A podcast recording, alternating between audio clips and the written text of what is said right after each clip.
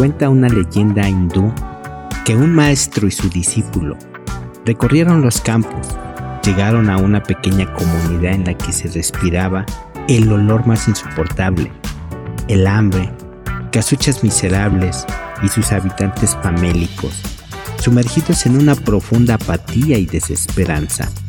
El maestro interrogó a uno de sus habitantes, ¿de qué viven? ¿Cómo se mantienen vivos? De una vaca, respondió uno de los habitantes. De su leche nos alimentamos. Elaboramos un poco de crema y mantequilla, con lo que adquirimos lo indispensable.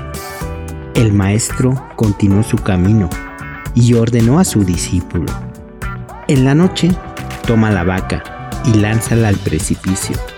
Maestro, es una gran injusticia lo que me ordena. Estos pobres viven solamente de ella. Seguramente morirán de hambre. Haz lo que te ordeno. Obediente, cumplió al pie de la letra las instrucciones. Pasaron los años y ahora el discípulo, ya convertido en maestro, fue a visitar nuevamente a esa comunidad, pues no lograba comprender tan extraña e injusta decisión de su maestro en aquel entonces. ¿Cuál fue su sorpresa al encontrarse con un pueblo renovado? Se respiraba prosperidad, la mirada y la actitud de sus habitantes eran totalmente diferentes.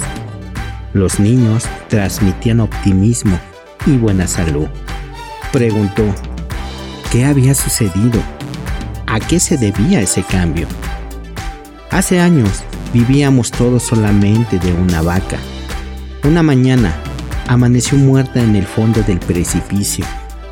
Desesperados, empezamos a imaginar qué hacer para sobrevivir. Vendimos la carne y con ese dinero compramos semillas y sembramos hortalizas. Con esos productos adquirimos gallinas. Con la venta de los huevos adquirimos un cerdo. Y así continuó narrando la cadena de valor que habían creado, con lo cual el maestro reflexionó.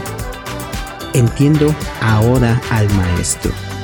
A esta gente la adversidad los hizo despertar de un aletargado sueño que se llama resignación y que se convierte en el alimento de la mediocridad.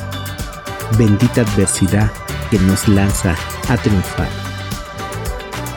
Vida, vida, amor, amor, y risas.